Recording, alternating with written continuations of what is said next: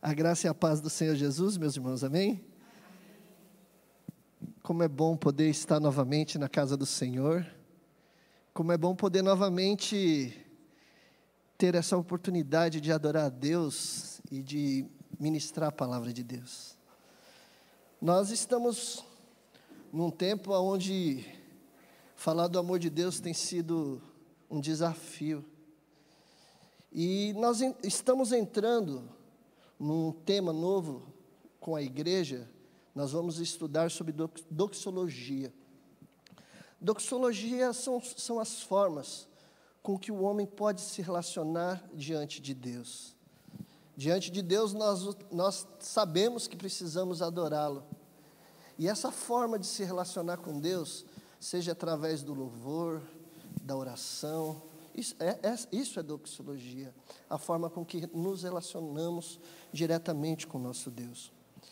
Eu, eu falo, eu falo para os meus filhos, para o pessoal que me cerca, que eu sempre recebo uns temas que, para mim, me privilegiaram. Porque falar de oração, é, para mim, é maravilhoso. E eu queria partilhar com os irmãos a respeito de como começa a oração na Bíblia. O porquê da oração. Quando a gente vai lá para o jardim do Éden, Deus se relaciona diretamente com o homem. Deus aparece, a presença de Deus faz com que o homem seja recarregado, a ponto de que o seu brilho, a ponto de que a, a Shekinah de Deus faça com que o homem brilhe. Então o pessoal vai fazer a seguinte pergunta: por que, que a natureza hoje não consegue reconhecer mais o, o homem como a criação de Deus? Eu quero dizer para você que quando o homem peca, a Bíblia nos ensina que a imagem de Deus é manchada. O, aquele reflexo que nós tínhamos do Deus vivo é manchado. Então nós já não brilhamos mais. O pecado manchou. A, a criação, as criaturas, quando olham para a gente, não vê mais a imagem de Deus, vê algo borrado. Então não responde. Como corrigir isso? A gente sabe que o homem é retirado do, do, paraíso e que Deus continua vindo ao seu encontro. Ele vai vir com Caim e Abel, ele vai vir, ele vai vir diante desse homem, mas o seu relacionamento foi manchado. Como ser restaurado? Como voltar novamente a, a, a, a, começar a dar os primeiros passos na direção da restauração? A gente sabe, é, quando eu preguei a mensagem Haja Cordeiro, eu falei lá, do, lá, lá de Gênesis, quando Deus promete Jesus Cristo como aquele que esmagaria a cabeça da serpente. E hoje eu quero dizer para vocês sobre uma parte desse processo que é o processo da oração. Uma das formas com que Deus se relacionava com o homem no jardim do Éden era vindo todas as tardes bater papo. Oração. Hoje nós, nós conversamos diretamente com Deus através da oração, face a face, é, na, na, na, presença de Deus. Na verdade, o Espírito Santo do próprio Deus habita dentro de nós. O início, a oração é o início de todo relacionamento verdadeiro com Deus. Eu falei também que é difícil você chegar até o lugar de Abraão, oferecer Isaac, sem antes ter um relacionamento verdadeiro com Deus. É preciso que o homem também caminhe na direção, que ele cresça, que ele, a partir do momento em que ele tem o conhecimento da vontade de Deus, é necessário que ele dê passos na direção dessa restauração e de se parecer a cada dia mais próximo com Cristo. Eu quero ler para vocês o primeiro versículo que encontra-se em Êxodo, capítulo 40, versículo 35, é, que diz assim: Moisés não podia entrar na tenda da congregação, porquanto a nuvem permanecia sobre ela e a glória do Senhor enchia o tabernáculo. E o versículo seguinte, que está em Êxodo 34, 29 e 35 diz assim: O rosto de Moisés, é, é, o tema lá, né? O rosto de Moisés resplandece. Versículo 29. E aconteceu que descendo Moisés do monte Sinai, é, e Moisés trazia as duas tábuas do testemunho em sua mão quando desceu do monte. Moisés não sabia que a pele do seu rosto resplandecia depois que o Senhor falara com ele. Moisés aparece diante de Deus, e o que a gente vê é a mesma coisa que acontecia no Éden. O homem, quando começa a se relacionar face a face com Deus, ele começa a ter em si essa luz. Não é à toa que nós, Jesus vai dizer que nós somos a luz do mundo, que nós somos os luzeiros, que a gente precisa brilhar Cristo. Quantas frases, quantos textos fazem referência sobre a luz?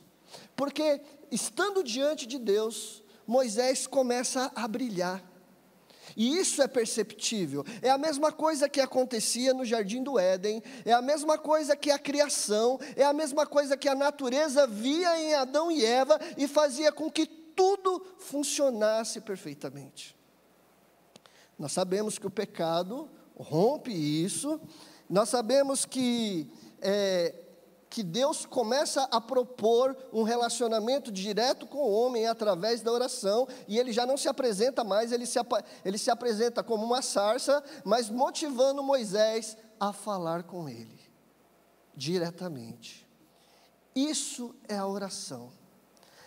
Qual é a proposta dessa oração? Eu quero ler para vocês. Nós vamos ler bastante versículos bíblicos. Essa semana eu dei trabalho para os meninos da multimídia mas é porque precisa ter uma sequência. Então, Mateus capítulo 7, versículo 7 e 8 diz assim: Pedi e dar-se-vos-á, buscais e achareis, batei e abrir-se-vos-á, pois todo aquele que pede recebe, o que busca encontra, e a quem bate abrir-se-lhe-á. O que nós vemos nesse texto é que nós temos um compromisso. E esse texto está dizendo: se você bater, se abre. Se nós buscarmos a Deus verdadeiramente, nós acharemos: buscar-me-eis e me achareis, quando me buscares de todo o coração. A Bíblia está cheia de textos que falam, da, que, que falam e que demonstram que se um homem buscar a Deus, Deus está pronto para vir ao encontro. A oração é uma dessas formas, tanto que lá em Atos capítulo 1, versículo 14, nós vamos ver a igreja atendendo a esse quesito, a igreja que se reúne para buscar a Cristo, e, e o que a gente vai ver é uma igreja que cresce, é uma igreja que se desenvolve, é uma igreja que desenvolve todos os dons, porque ela, ela, é uma igreja que está de joelhos orando. O texto de Atos, capítulo 1, 14, diz assim: E unidos, todos se dedicavam à oração, juntamente com as mulheres, com Maria, mãe de Jesus, e com os irmãos dele. A oração, meus irmãos, é chave. A oração é algo importantíssimo que Deus colocou na vida do homem, para que o homem se relacionasse com ele diretamente. Só que para isso, meus irmãos, a Bíblia também vai estar cheia de textos, nos dando exemplo de grandes homens, com grandes dificuldades, com grandes lutas, mas que colocaram as suas vidas diante de Deus e através da oração eles foram motivados, eles foram restaurados, eles receberam força e eles entenderam o propósito da sua vida. Eu quero mostrar para vocês que a gente precisa aprender a orar. E o primeiro ponto é que a gente precisa aprender a orar por amor. Meus irmãos, eu confesso para você, nunca foi tão importante orar. E nunca foi tão bem entendido que oração é um gesto de amor como no tempo atual. Nós, nós temos visto tantas necessidades, nós temos visto tantas pessoas é, que estão é, é, faltando comida em casa, que estão doentes, que estão desesperadas, que estão é, em todos os tipos de situações. E eu vou dizer para os irmãos, em muitos casos, às vezes pela distância, às vezes pelas condições, a gente não consegue ajudar com algo, com coisas físicas. Mas eu quero dizer para vocês, eu lembro do pastor Luiz Rossi, numa vez num sermão, e ele falando que a oração era tão poderosa que você daqui, você tinha o poder de abençoar alguém na China. E é verdade. É uma ferramenta tão poderosa e você usar esse poder é uma demonstração de amor. E olha que Deus é amor. Então, quando aprendemos a orar, meus irmãos, realmente é uma declaração de amor. Eu quero ler para os irmãos um texto que encontra-se no livro de Jó, capítulo 42, do 1 ao 6. Jó 42, do 1 ao 6. Na minha versão diz assim: Então Jó respondeu ao Senhor: eu sei que podes fazer todas as coisas, e nenhum dos teus planos podem ser frustrados. Tu perguntes: quem é? Quem é esse que obscurece o meu, meu conselho sem conhecimento? Certo é que eu falei de coisas que eu não entendia, coisas tão maravilhosas que eu não poderia saber. Tu dissestes: agora escute, e eu falarei. Vou fazer-lhe uma pergunta, e você me responderá meus ouvidos já tinham ouvido a teu respeito, mas agora os meus olhos te viram. Por isso menosprezo a mim mesmo e me arrependo no pó e nas cinzas. Meus irmãos, a gente precisa aprender a orar para entender o que é o verdadeiro amor. A história de Jó é uma história que eu vou dizer para vocês, é tão atual. Quantas pessoas não estão numa situação tão desesperadora igual a de Jó, aonde está cercado de mortes, cercado, a morte tem cercado os nossos lares, a morte tem cercado os nossos amigos, as dificuldades, a necessidade tem cercado todo mundo. Eu quero dizer para vocês que Jó sabia quem era Deus ele conhecia Deus. E olha que no versículo 2 ele fala assim: Eu sei que o Senhor pode. Eu sei. Mas Jó também sabe que o controle da sua vida não está naquilo que ele sabe, não está naquilo que ele quer, não está naquilo que ele pode controlar, a vida dele está nas mãos daquele que tudo pode. E ele se submete a vontade desse Deus. É por amor, meus irmãos, que a gente precisa aprender a orar para aprender o que é se sujeitar à vontade de Deus. Talvez o maior ato de amor que o homem possa tomar diante de Deus é abrir mão de tudo, das suas escolhas, das suas decisões. Aquele, que, aquele homem que por tanto tempo lutou para ser livre, e quando conseguiu ser livre, eu me entrego diante do meu Deus para ser seu escravo. Porque eu entendi o que é viver uma vida tentando controlar tudo. As riquezas não tiraram Deus da vida de Jó. Tudo aquilo, toda aquela herança, família, filhos, tudo aquilo não era o motivador da fidelidade de Jó. Na verdade, quando a gente vai ver no versículo 5, para mim é poderoso.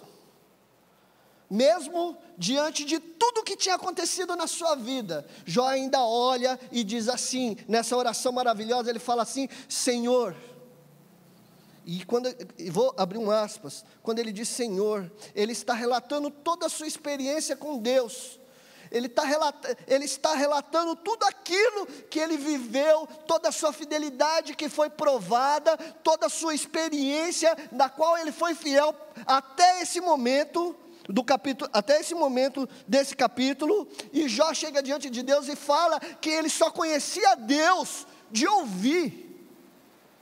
Você sabe o que é isso? Porque agora Jó vai dizer: eu, eu toda a minha vida, toda a minha fidelidade é proveniente de algo que eu desenvolvi ouvindo o que ouvindo sobre o Senhor. Mas agora eu estou te vendo. Meus irmãos, um dos grandes desafios da nossa vida de oração é orar para que Deus se mostre, é orar para que Deus se manifeste nas nossas vidas, para que a gente entenda o nosso, quem somos, o nosso propósito. Desenvolver uma vida apenas com coisas físicas, é fácil você olhar e dizer: aquele homem é próspero, ele tem Deus, mas não é isso que marca as nossas vidas. O que marca as nossas vidas é um relacionamento vivo, de intimidade, numa demonstração de amor ao nosso Deus. É isso. O amor de Deus, ele nos constrange. Quando eu olho por tudo que ele já fez, não existe nada, não existe ação social, não existe oferta, não existe nada que possa comprar o que Cristo fez nas nossas vidas. Qualquer ação e qualquer ação que Deus toma na minha vida, sempre vai ser o melhor para mim. E é difícil entender o amor de Deus assim como Jó entendeu. É difícil entender o amor de Deus, meus irmãos, vendo, vendo as pessoas morrerem. É difícil ver o amor de Deus olhando para todo mundo em pânico. Mas eu quero que você tenha paz nessa noite, porque Deus é amor. A oração é algo que produz uma alegria verdadeira nas nossas vidas, um sentimento de prosperidade, não no sentido de ter coisas, mas no sentido de estar bem perto de Deus. É uma luta. Eu quero dizer para vocês que, mesmo diante de tantas dificuldades, mesmo no meio dessa pandemia, o amor de Deus ainda para mim, espero que seja para você também, meu irmão, seja incontestável, porque Ele tem demonstrado o seu amor. O versículo 2, como eu falei, ele diz assim: Eu sei que o Senhor pode fazer todas essas coisas. Meus irmãos, será que o seu coração consegue realmente entrar na presença de Deus e dizer para Ele assim: Senhor, eu sei que o Senhor pode, mas não é isso que vai fazer com que eu tenha ou com que eu creia no Seu nome. Ainda que morra, viverás. A, a melhor promessa, uma das grandes promessas que a gente vê é que esse tempo que nós estamos vivendo é um tempo tão rápido, tão passageiro, que eu quero dizer para vocês. Eu anseio pela volta de Cristo. Seja com Ele descendo na sua glória, ou seja com, como eu indo ao seu encontro. Essa é a nossa luta. Durante, é, entre o meu nascimento e o meu encontro com Cristo, tudo é transitório. Tudo é transitório. Então a gente precisa investir em coisas que ficarão para toda a eternidade. A oração tem o poder de nos sentir, de nos fazer sentir, se sentir grato. O maior gesto de amor que a oração pode produzir nas nossas vidas é gratidão. Meus irmãos, a gente precisa aprender a orar para conhecer melhor a Deus e a Sua vontade. Meus irmãos, a oração ela tem o poder de, de fazer com que a gente entenda o que Deus tem, é, é, o propósito que Deus tem tido para esse tempo. Quando a gente vai ver Jesus Cristo ministra, ministrando a respeito é, dos tempos vindouros, quando a gente vai ver o que a palavra nos ensina, é em, todo, em todos os textos, a igreja nunca está perdida ela sempre está pronta. A gente vai ver as, a, a, a, várias parábolas que falam sobre é, a, noiva pronta, sobre a igreja que espera. Nós somos essa igreja, essa noiva pronta. Meus irmãos, orar faz com que a gente entenda que o que Deus tem querido. Eu quero dizer para vocês, tem sido um grande desafio é, é, atender a tantas pessoas. Hoje Hoje o irmão Amauri estava falando, estava é, testemunhando lá embaixo, de como Deus tem abençoado. De que é o primeiro sinal, ao, ao primeiro apelo, os irmãos estão ouvindo o chamado de Deus e estão respondendo. E graças a Deus nós recebemos várias doações nesse final de semana e estamos tendo a oportunidade de abençoar outras pessoas. E eu quero dizer para vocês: é, olha o desafio que Deus tem colocado na, na sua vida. De muito mais do que ser um cristão de discurso, ser um, um, um cristão de prática. Irmãos, Deus quer usar a igreja para brilhar nessas, nessas dificuldades.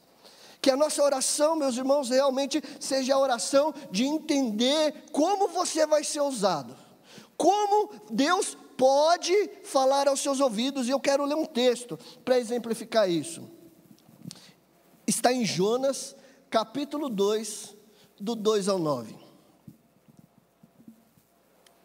Jonas, capítulo 2, do 2 ao 9 na minha versão diz assim: Ele disse: Em meu desespero eu clamei ao Senhor e ele me respondeu. Do ventre da morte eu gritei por socorro e ouvistes o meu clamor. Jogaste-me nas profundezas do coração dos mares, correntezas formaram turbilhões ao meu redor, todas as tuas, todas as tuas ondas e vagas passaram sobre mim. E eu disse: Eu fui expulso da tua presença, Contudo, eu olharei de novo para o teu santo templo. As águas agitadas me envolveram, o abismo me cercou, as algas marinhas me enrolaram em minha cabeça. Eu afundei até os fundamentos dos montes, a terra cujas trancas estavam me aprisionando para sempre mas tu trouxestes a minha vida de volta da cova, ó Senhor meu Deus. Quando a minha vida já estava apagada, eu me lembrei de ti, Senhor, e a minha oração subiu a ti, ao teu santo templo. Aqueles que acreditam em, em, em ídolos inúteis desprezam, desprezam a misericórdia, mas eu, com um cântico de gratidão, oferei sacrifícios a ti, o que eu prometi eu cumprirei, a salvação vem do Senhor.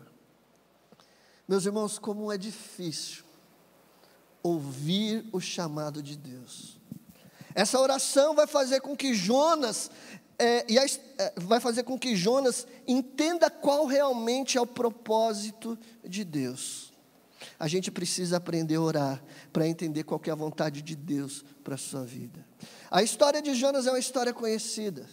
É a história de alguém de alguém que serve a Deus, é a história de um crente, é a história de um cristão, assim como eu e você, que recebe de Deus os dons, que recebe de Deus grandes coisas, é, grandes bênçãos, mas que precisa também responder diante de Deus, que precisa se colocar nas mãos de Deus, e Deus dá a ele um trabalho. Deus chama ele e pede que ele vá a Nínive. E eu quero dizer para os irmãos,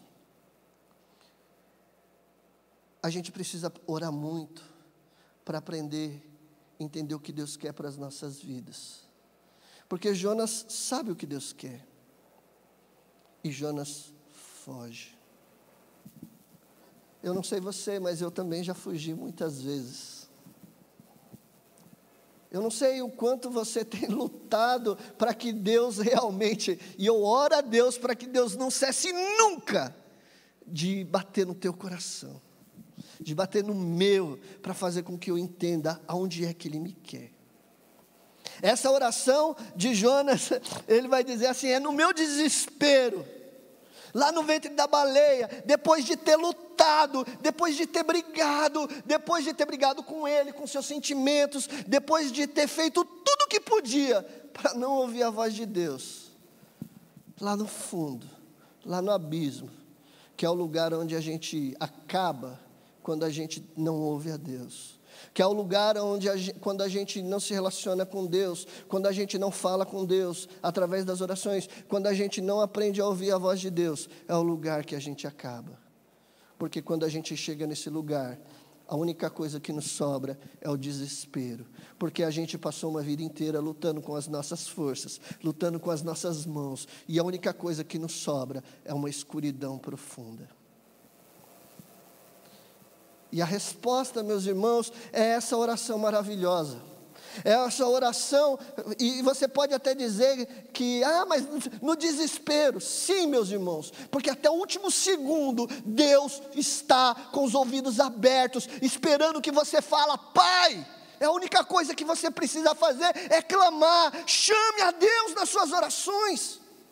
Faça prova desse Deus, clame a Ele. Jonas fez isso e a resposta é maravilhosa, porque Deus vem ao seu encontro, Deus restaura a sua vida e vai usar Ele grandemente. Grandes desafios, meus irmãos, para os nossos tempos. Quantas vidas estão se apagando? Como diz o, o versículo 7. Jonas diz quando a minha vida já estava se, quando a minha vida já se apagava. Eu confesso para você que eu tenho ouvido testemunhos de pessoas que estão assim, desesperadas. Eu tenho ouvido, como pastor, a gente sabe que muitas pessoas nos procuram para falar, não, não apenas para falar sobre algumas dificuldades, mas para falar sobre todos os seus medos. E eu confesso para você que apenas Cristo tem o poder de transformar muitas coisas. Às vezes a gente consegue é, é, é, ajudar alguém com um conselho, às vezes a gente consegue ajudar alguém com algum, algum material, uma cesta básica, o pagamento disso, daquilo, mas eu quero dizer para vocês: nunca houve um tempo tão necessário para que o Espírito Santo de Deus opere nas vidas. Mas para isso, essas, essas pessoas precisam é se encontrar nesse lugar de tristeza. Tinha um ditado antigo que falava assim: que quem não vem pela dor, vem, quem não vem pelo amor, vem pela dor. E eu quero dizer para vocês que o que Jonas vai fazer é exatamente isso. Ele vai se desesperar, ele vai fugir até o lugar mais profundo, até o lugar mais distante da presença de Deus. E é lá que ele vai realmente ter um encontro verdadeiro com aquele que o criou. Meus irmãos, Ore. Ore para que as pessoas realmente entendam a vontade de Deus, porque enquanto nós não orarmos a Deus para que Deus, para entender o que Deus quer das nossas vidas, a gente vai continuar vagando. A gente vai começar, a gente vai continuar caminhando nesse lugar tão distante, tão profundo, que vai fazer com que a gente perca realmente até a razão de viver, até a alegria de viver. Busque em Deus, meus irmãos. Outra coisa que eu queria falar com os irmãos é que a gente precisa aprender a orar para conhecer melhor a vontade de Deus. Meus irmãos, talvez a maior discussão da sociedade é por que, que Deus não vem e não cura tudo. Uma vez me perguntaram, pastor, mas por que que, que Deus está fazendo tudo isso? Ele está testando? É provando? Eu quero dizer para você que se você realmente tem um relacionamento direto com Deus, se você realmente conhecer a Deus, você vai ver que nada pode me separar do amor de Deus. Nada do presente, nada do porvir, nada, nenhuma criatura, nada pode me separar do amor de Deus. Então Deus não está te testando, porque se você é dele, você já é dele. Tá, pastor, mas e por que que todas essas coisas estão acontecendo? Meus irmãos, porque Deus quer se mostrar a muitas pessoas. E assim como Jonas, tem pessoas que infelizmente confiam em si mesmo, confiam nas suas forças, e enquanto não, não se prostrarem diante de Deus, enquanto não, tiver, quando, enquanto não perderem tudo isso que lhe dá sustentação, elas jamais vão confiar em Deus. Jó vai dizer aqui, Jonas vai dizer aqui que a vida dele já estava no fim. Mas lá no fim, meus irmãos, ele teve um, ele fez uma oração e essa, nessa oração ele se reconcilia, ele se reconcilia com Deus e a sua vida é restaurada. A história de Jonas, meus irmãos, ele luta contra a sua vontade ele, ele tinha os seus próprios planos, ele tinha os seus próprios sonhos. Meus irmãos, eu quero dizer para vocês que às vezes, realmente às vezes, a gente pisa na bola, mas em nome de Jesus, a gente precisa aprender. Nós precisamos aprender a orar, meus irmãos, para ser grato. Eu, eu fico maravilhado com pessoas que realmente conhecem a Deus e dão as suas vidas. Você vai dizer assim: ah, pastor, mas é difícil. É. É. Mas a outra escolha, meus irmãos, é não servir a Deus. Ou você serve ou não serve. Ou você se entrega por completo ou não se entrega de nada. Quando, quando a gente fala sobre fidelidade, nós estamos falando de algo pleno e completo. Deus não quer uma noiva manchada. Nós somos a noiva de Cristo. Eu quero ler para os irmãos um texto que encontra-se em 1 Reis, capítulo 3, versículos 6 ao 9. Para mim, Cido, também é uma passagem maravilhosa. Eu falei aqui num sermão o ano passado a respeito de Salomão, e e Salomão vai entrar numa oração maravilhosa diante de Deus. E eu queria fazer essa pergunta para você nessa noite. Se você pudesse chegar diante de Deus e tivesse um pedido, na verdade parece até a história do gênio, da lâmpada mágica, onde você tem direito a um desejo, o que você pediria? Salomão vai pedir algo que talvez muitos vão dar risada. podia ter pedido para não ter inimigo. Se Salomão tivesse pedido, Senhor, eu não quero que o teu povo tenha mais inimigos, talvez não tivesse mais problemas. Mas Salomão vai pedir algo, e eu quero ler com os irmãos, a partir do versículo 6, ele diz assim: E disse Salomão: De grande beneficência usaste tu com teu servo Davi, o meu pai como também ele andou contigo em verdade, e em justiça, e em retidão de coração perante a tua face, e guardastes-lhe essa grande beneficência. O que Salomão está dizendo assim, eu sei que o Senhor caminhou com meu pai todo o tempo, e eu sei o que o Senhor fez até hoje. E aí ele vai dizer assim, é, e guardaste-lhe essa grande beneficência, e lhe destes um filho, era ele mesmo, né? Que se assentasse no seu trono como se vê nesse dia.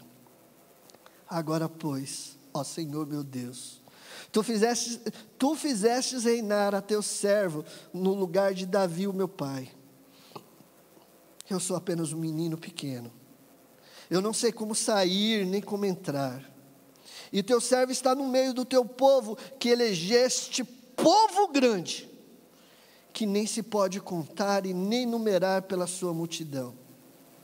A teu servo, pois, dá um coração entendido para julgar, para julgar o teu povo, para que prudentemente discina entre o bem e o mal. Porque quem poderia julgar a este teu grande povo?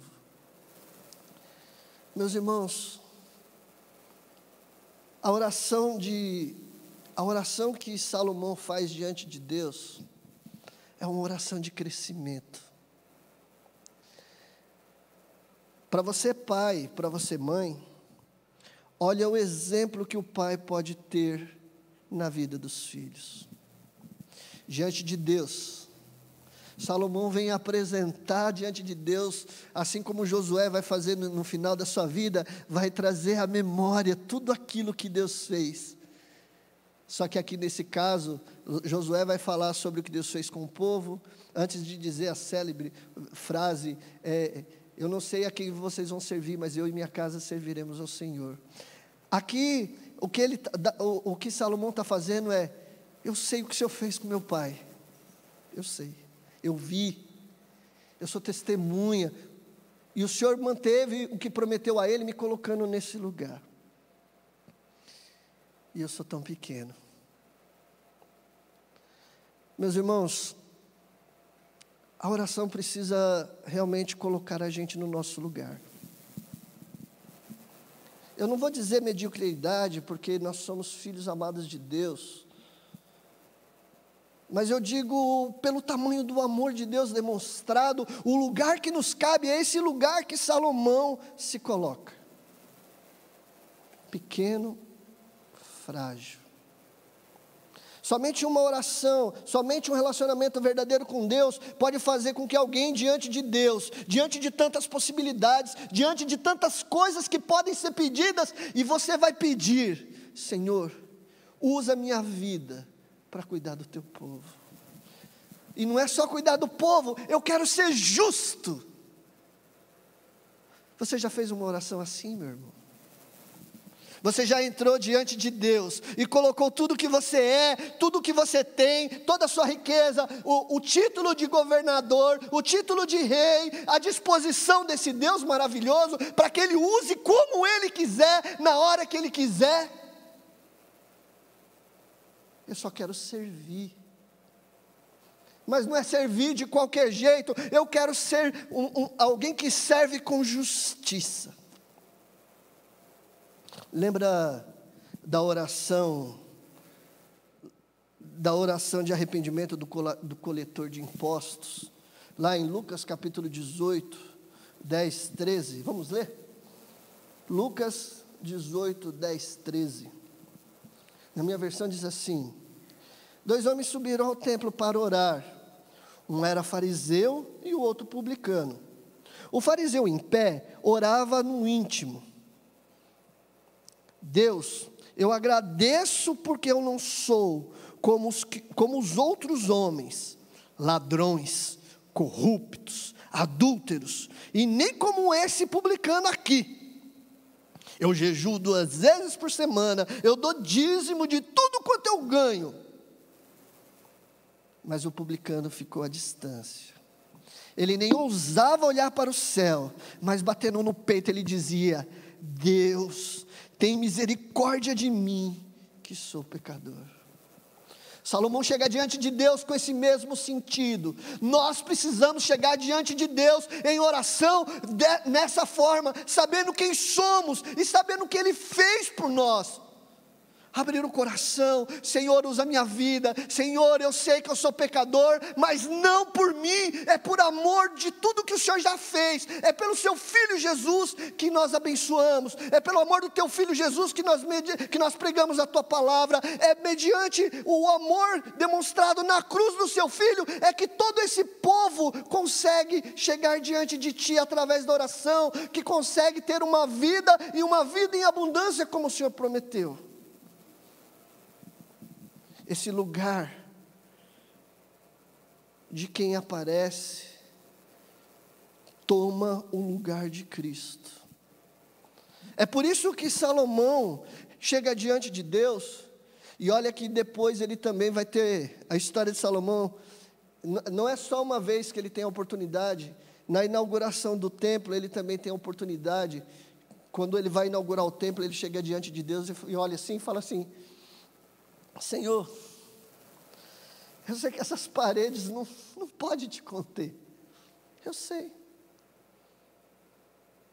Ele não vai habitar nessa, em templo feito por mãos.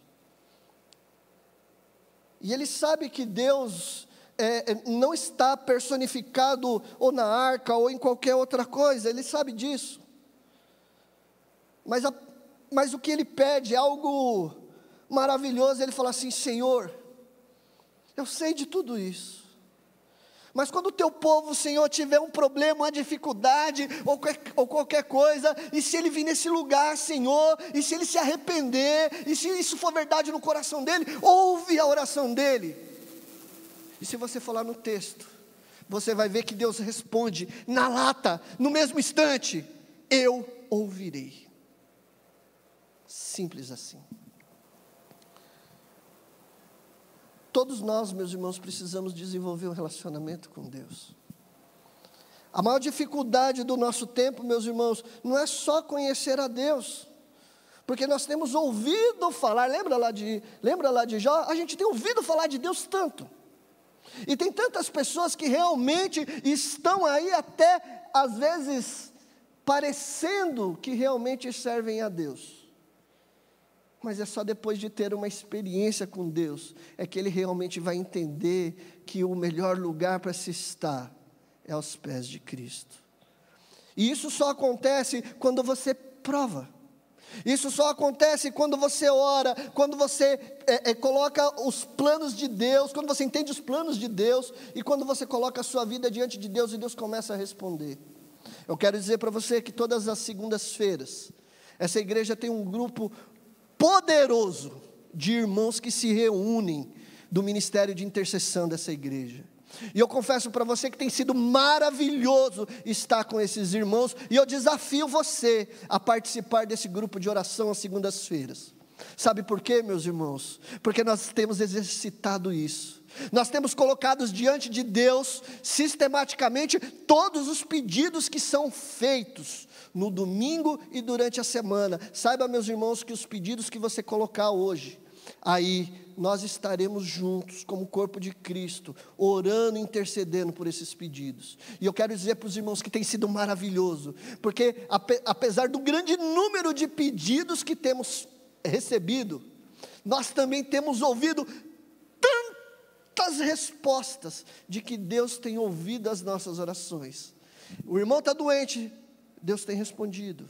O irmão necessitado, Deus tem atendido. E nós temos ouvido testemunhos de conversão, nós temos ouvido testemunhos de salvação, nós temos ouvido testemunhos de restauração, nós temos ouvido tantos testemunhos. E através das orações, nós também estamos sendo consolados por aqueles pedidos que, apesar do nosso coração desejar, Deus tem respondido de outra forma, que é o caso de alguns irmãos que estão enlutados. Nós oramos por algumas pessoas e Deus sabe, Deus sabe a razão, e um dia nós saberemos também, e, e eles faleceram. Mas eu quero dizer para os irmãos que nós também temos orado e Deus tem consolado a vida dessas pessoas, dos familiares que ficaram. A oração, meus irmãos, de arrependimento, de arrependimento desse coletor é, é a mesma oração que Salomão faz. Ele sabe quem ele é. Nós precisamos, meus irmãos, usar nossa inteligência para entender a nossa responsabilidade como ser humano. Como é, a gente, é, esse tempo de dificuldade é o grande tempo. A igreja nunca foi tão importante como ela tem sido. Você sabe quem você é, meu irmão? Você é um publicano ou você tem sido um fariseu? Eu quero dizer para vocês, meus irmãos, que a gente precisa entender quem realmente somos. A gente precisa entender é, a proposta, a proposta que Deus tem feito para as nossas vidas, que é abrir mão de tudo para servi-lo para ter tudo o que Ele tem prometido. A oração, meus irmãos, ela, ela, ela, ela tem demonstrado o poder não apenas de, de curar, mas tem o poder de transformar a minha vida, em primeiro lugar. E eu acho que o maior testemunho que um cristão pode dar não é o testemunho das nossas ações, apesar disso ser grande e poderoso, e a igreja de Atos é uma igreja que vai demonstrar exatamente isso, mas eu quero dizer que tudo isso começa com a minha escolha.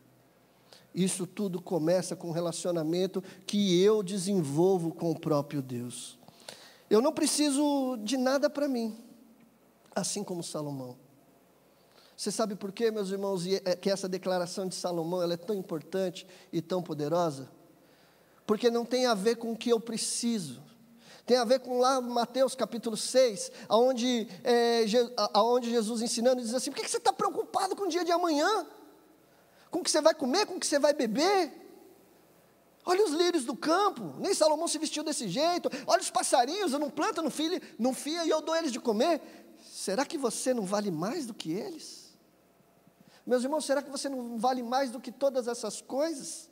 Será que o relacionamento que, tem, que você tem desenvolvido, será que o relacionamento que, que você tem é, desenvolvido com Deus através da oração não tem produzido essa alegria poderosa no seu coração e na sua vida?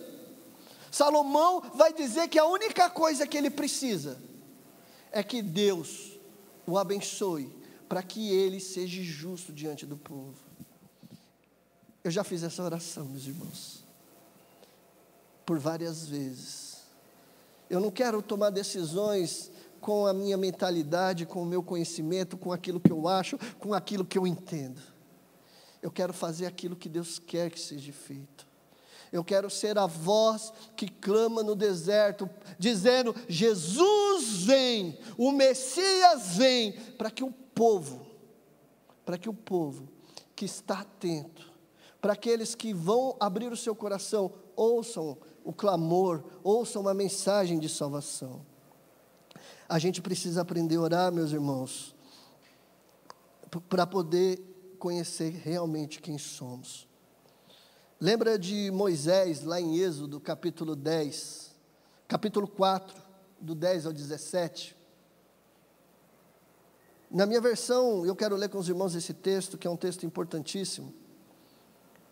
Êxodo, capítulo 4, do 10 ao 17, diz assim: Disse, porém, Moisés ao Senhor: Ó oh, Senhor, eu nunca tive facilidade para falar, nem no passado, nem agora que, fala, que falastes ao teu servo, eu não consigo falar bem. Disse-lhe o Senhor: Quem deu a boca ao homem? Quem o fez surdo ou mudo? Quem lhe concedeu vida ou a toma, ou, ou a torna cego? Não sou eu, Senhor? Agora, pois, vá, e eu estarei com você ensinando-lhe o que dizer. E respondeu-lhe Moisés: Ah, Senhor, peço-te que envie outra, outra pessoa. E então o Senhor se irou com Moisés e lhe disse: Você não tem o seu irmão Arão, o levita? Eu sei que ele fala bem ele já está vindo ao seu encontro e se alegrará ao vê-lo. Você falará com ele e ele lhe dirá o que ele lhe dirá o que deve dizer. Eu estarei com você, com vocês quando falarem e lhes direi o que fazer. Assim como Deus fala, fala ao profeta, você falará ao seu irmão e ele será o seu porta-voz diante do povo. E leve na mão essa vara, com ela você fará os sinais miraculosos. Eu quero dizer para você que eu queria ser um cara assim igual Moisés. Ter essa ousadia de chegar diante de Deus e, e falar quem eu sou. As minhas dificuldades. Você entende que essa conversa, essa oração diante de Deus, Senhor, eu tenho as minhas dificuldades, eu tenho as minhas falhas apesar de eu querer, apesar de eu me colocar nas Suas mãos, eu tenho as minhas dificuldades. E Deus se ira com ele, não é só porque ele está dizendo não, é para que ele entenda que Deus nunca vai abandoná-lo. E a prova disso é que Deus vai dar a ele uma vara, um pau. uma coisa. Para que ele veja que aquilo que não é nada vai ser tão poderoso a ponto das pessoas verem, a ponto de Faraó ver, a ponto do povo ver e se dobrar e seguir um Deus maravilhoso. Aquele que não sabe falar, aquele que chega diante de Deus e Deus vai supri-lo nas suas necessidades para que ele cumpra o papel que é dele, não é de mais ninguém. Eu quero desafiar você, meus irmãos, a orar a Deus e pedir para que Deus fale ao seu coração o que você precisa fazer. Eu quero te desafiar, meus irmãos, nessa noite, a você entender que, independente da sua dificuldade, independente do seu problema, Deus vai dar condições para que você cumpra, seja colocando um amigo, seja colocando alguém para te dar suporte, e é, isso, e é esse o papel da igreja: dar suporte, estar juntos para cumprir a vontade de Deus, para cumprir o papel da nossa igreja, o papel de sermos igreja. E Ele vai e a gente conhece a história. Alguém cheio de falhas, alguém que chega diante de Deus ah, e, e fala diante de Deus: Senhor, eu tenho dificuldades. Talvez seja uma das orações que deveriam ser verdadeiras dentro do coração de todo mundo. Senhor, eu tenho um problema desse tipo. Senhor, trabalha na minha vida, me corrija. Senhor, muda meu coração, Senhor, muda isso. Senhor, transforme a minha vida. Meus irmãos, a gente precisa aprender a orar para a gente ser uma ferramenta verdadeira de Deus. A oração, meus irmãos, não é uma, uma, ferramenta simples. É uma ferramenta tão poderosa que a resposta, das suas orações, a resposta dessas orações pode transformar o mundo. Lembra de, da história de Ana? E eu quero ler com os irmãos o texto que encontra-se em 1 Samuel, capítulo 1, a partir do versículo 11. 1 Samuel, capítulo 1, versículo 11.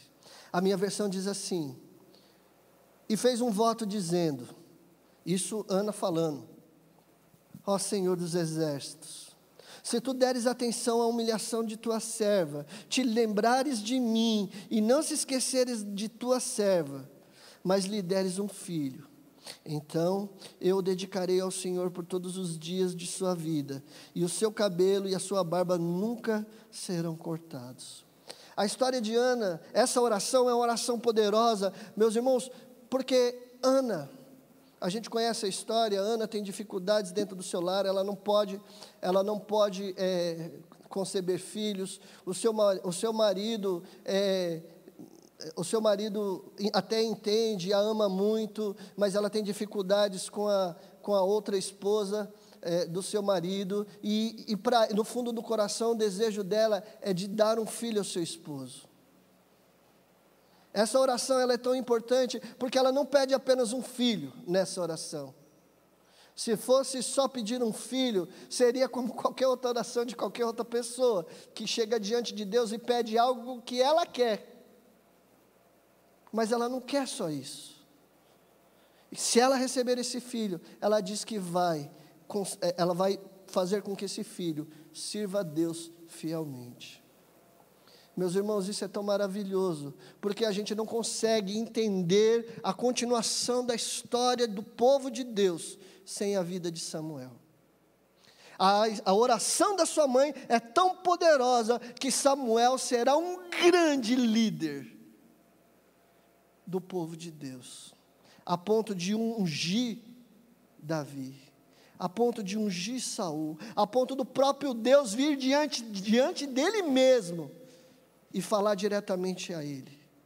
Meus irmãos, você entende a responsabilidade? Imagina se Ana não tivesse orado. Imagina se Ana também não tivesse se comprometido com aquilo, com o propósito que ela fez diante de Deus, porque oração não é só pedir, oração é se comprometer, e aquilo que falamos diante de Deus, nós já falamos, tem que ser algo verdadeiro, tem que ser algo que apresente diante de Deus a sua vontade verdadeira, aquilo que você realmente é, as suas falhas, tudo aquilo que você sente de verdade, e ouvir Deus cuidando da sua vida, é, é, te ensinando e capacitando para que você viva. Ana faz isso isso? E a resposta é maravilhosa. Nós vamos ver que depois de muitos anos, onde Deus não falava com, com, com o sacerdote, não falava com Eli, Deus vai aparecer a uma criança. E a gente conhece a história. Samuel. Lembra? Samuel. Deus precisa vir a uma criança, porque o povo se distanciou tanto de Deus que é preciso recomeçar. É preciso recomeçar com algo novo, fruto de uma oração, de uma mãe que recebe tudo que sonha, mas que tem o grande amor de entregar diante de Deus tudo que ela tem. É por isso que a história de Samuel e a oração de Ana é importante.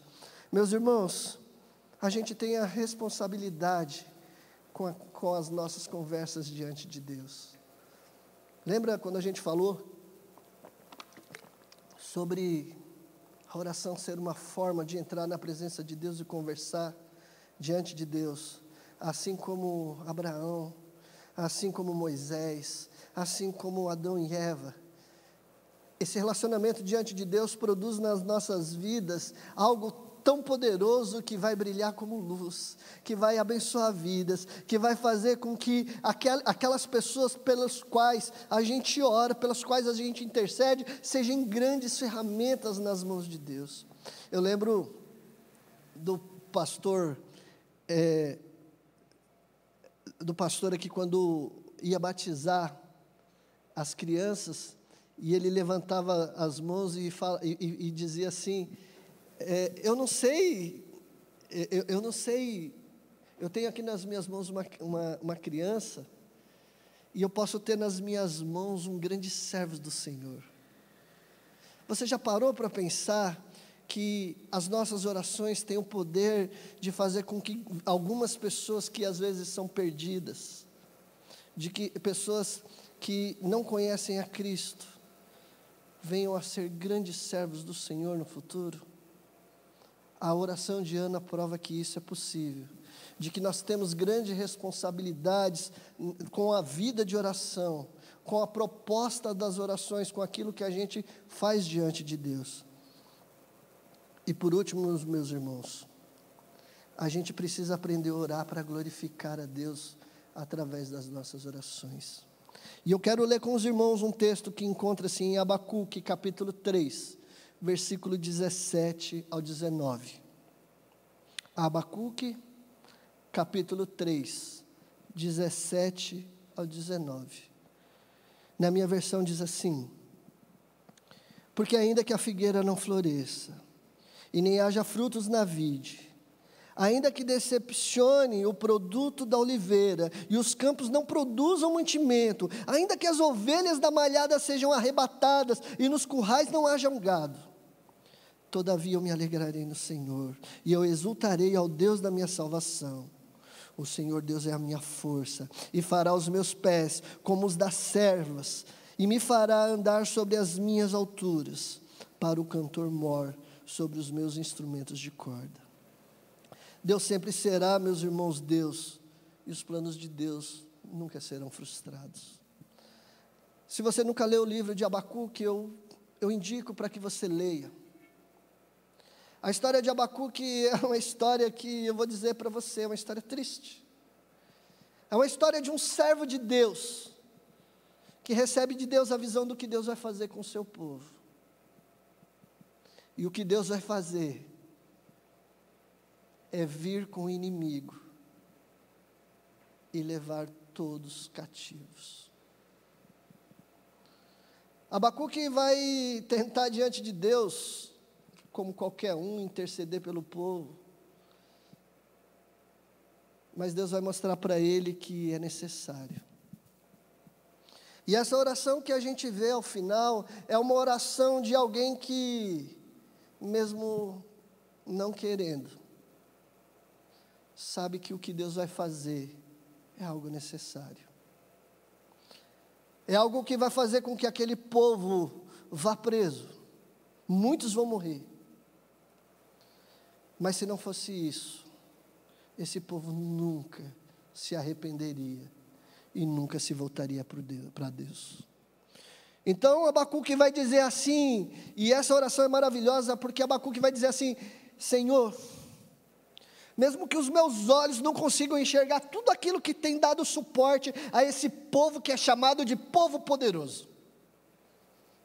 Porque naquela época um povo era considerado poderoso por tudo que ele produzia, pelo seu sustento, por tudo aqui, pelo gado, pelas riquezas, pelo império, por, por tudo aquilo que eles construíram como um povo.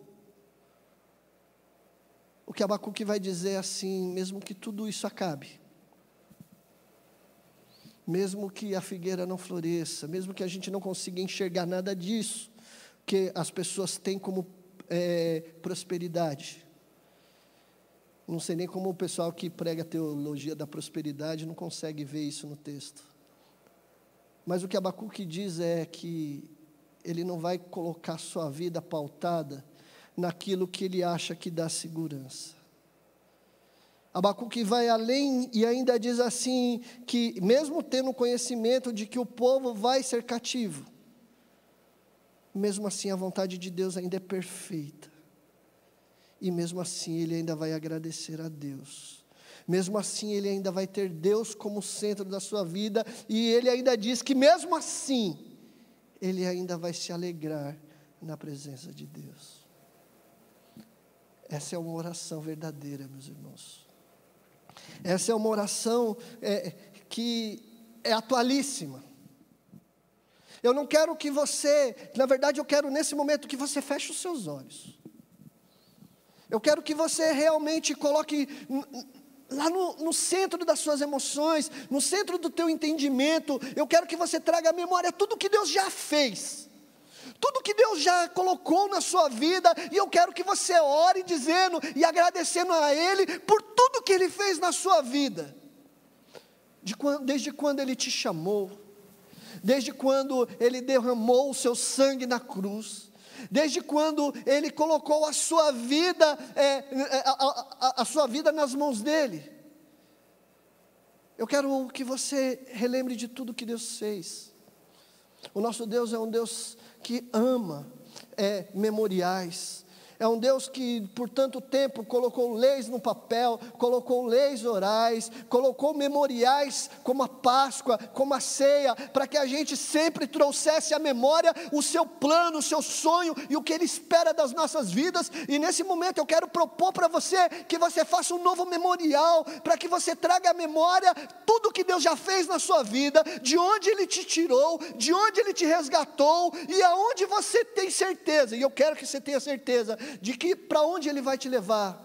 Porque o que a Bíblia nos ensina é que nós temos que olhar para Cristo, o autor e consumador da nossa vida, e eu quero que, assim como Abacuque, que eu, eu quero que você entenda que apesar da Covid, apesar das, do desemprego, apesar das dificuldades, apesar de todas as coisas, nunca houve um momento tão oportuno para glorificarmos o nome de Deus e entender que nada disso realmente dá um suporte verdadeiro às nossas vidas, de que nada disso realmente faz com que eu tenha uma força que seja indestrutível. Somente Cristo pode produzir essa verdadeira alegria, de mesmo em meio às dificuldades, de mesmo em meio aos problemas, de mesmo em meio à morte, ainda assim glorificar o nome dEle e ter alegria, e ter esperança, e ter um coração disposto a agradecê-lo.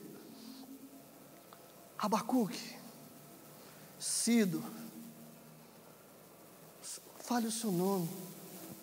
É isso que Deus quer. Deus quer que você seja o centro da que você que eh, Jesus quer ser o centro da sua vida e que você tome a decisão nessa noite de que você abra os seus olhos e entenda que a oração, assim como Jó, assim como Moisés, assim como Ana, assim como assim, assim como todos os outros grandes homens da vida, da Bíblia. Se Ana não tivesse orado, Samuel Samuel não teria nascido. Se José não orasse, se Josué não orasse, o sol não, não teria parado. Se Davi não tivesse orado, é certo que ele, que ele teria sido rejeitado por Deus. Se Isaías não tivesse orado, Deus não teria é, voltado à rotação da terra. Se Josafá não tivesse orado, certamente teria sido aniquilado pelo exército moabita. Se Daniel não, vier, não vivesse uma vida de oração, o anjo Gabriel nunca teria enviado é, a ele para revelar os maiores profecias da Bíblia. E se você não orar, meus irmãos, a sua vida vai continuar a mesma.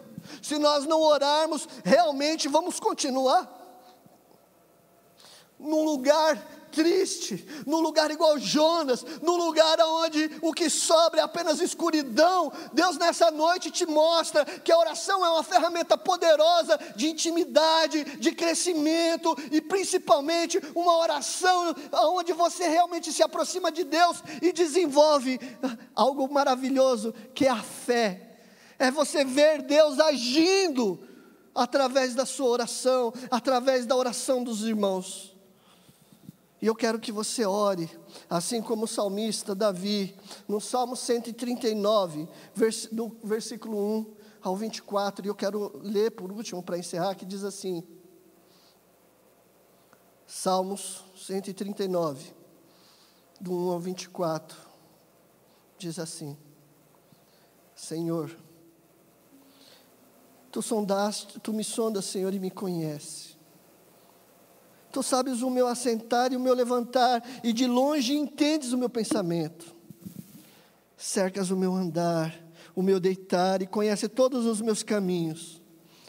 Não havendo ainda palavra alguma na minha língua, eis que logo o Senhor tudo conhece. Tu me cercaste por detrás e por diante e puseste sobre mim a tua mão.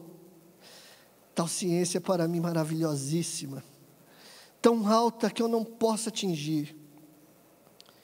Para onde eu irei do teu espírito? Ou para onde eu fugirei da tua face? E quão preciosos me são, ó Deus, os teus pensamentos, quão grandes são a soma deles. Sonda-me, ó Deus, e conhece o meu coração. Prova-me e conhece os meus pensamentos, e vê se há em mim algum caminho mau, e guia-me pelo caminho eterno. Oremos. Maravilhoso Deus e Pai. Senhor, que as nossas vidas realmente, Senhor, exista para glorificar o Teu nome. Querido Deus, que a razão de existirmos, Senhor, não seja apenas para cumprir dias humanos nessa terra, mas pelo contrário, Senhor. A nossa oração nessa noite é que o Senhor ouça as nossas orações é que o Senhor realmente trabalhe nas nossas vidas e em nome de Jesus, que o Senhor desenvolva as nossas vidas, desenvolva os nossos relacionamentos, para que possamos realmente ser tuas ferramentas, para que realmente possamos crescer na tua presença. E em nome de Jesus, para que esse mundo conheça a tua mensagem, para que esse mundo conheça que ainda vive, de que o Senhor ainda vive, de que ainda existe um povo que realmente se chama pelo seu nome. Um povo que se dobra, um povo que ouve, um povo que clama, um povo que se submete à tua vontade. Senhor, nos faz, Senhor, nos faz um povo forte, Senhor, nos una a cada dia, Senhor. Vá de encontro, Senhor, a cada coração que está em casa, Senhor, nessa noite. E em nome de Jesus, Pai, que eles possam, em nome de Jesus, ter como alvo desenvolver um relacionamento através da oração.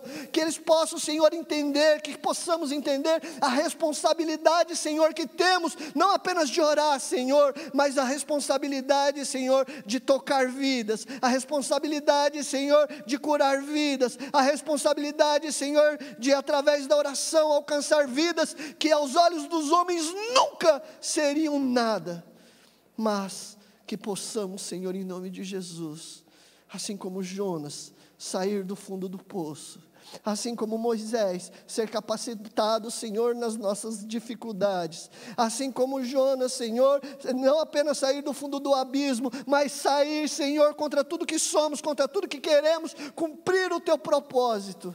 E assim como Ana, Senhor, entregar as nossas vidas numa oração verdadeira e ser fiel àquilo que colocamos diante de Ti. Assim como Davi, Senhor, é, não apenas é, reconhecer o pecado, mas ter uma vida transformada segundo a Sua vontade e pelo Teu infinito amor. Senhor, visita os nossos corações, visita, Senhor, a nossa casa, visita a nossa família, a nossa família e nos une em nome de Jesus através dessa maravilhosa ferramenta, poderosa, que é a ferramenta da oração. Que o teu povo, Senhor, em nome de Jesus, use essa ferramenta para glorificar o teu precioso nome. E é nesse nome maravilhoso, o nome de Jesus Cristo, que nós oramos. Amém.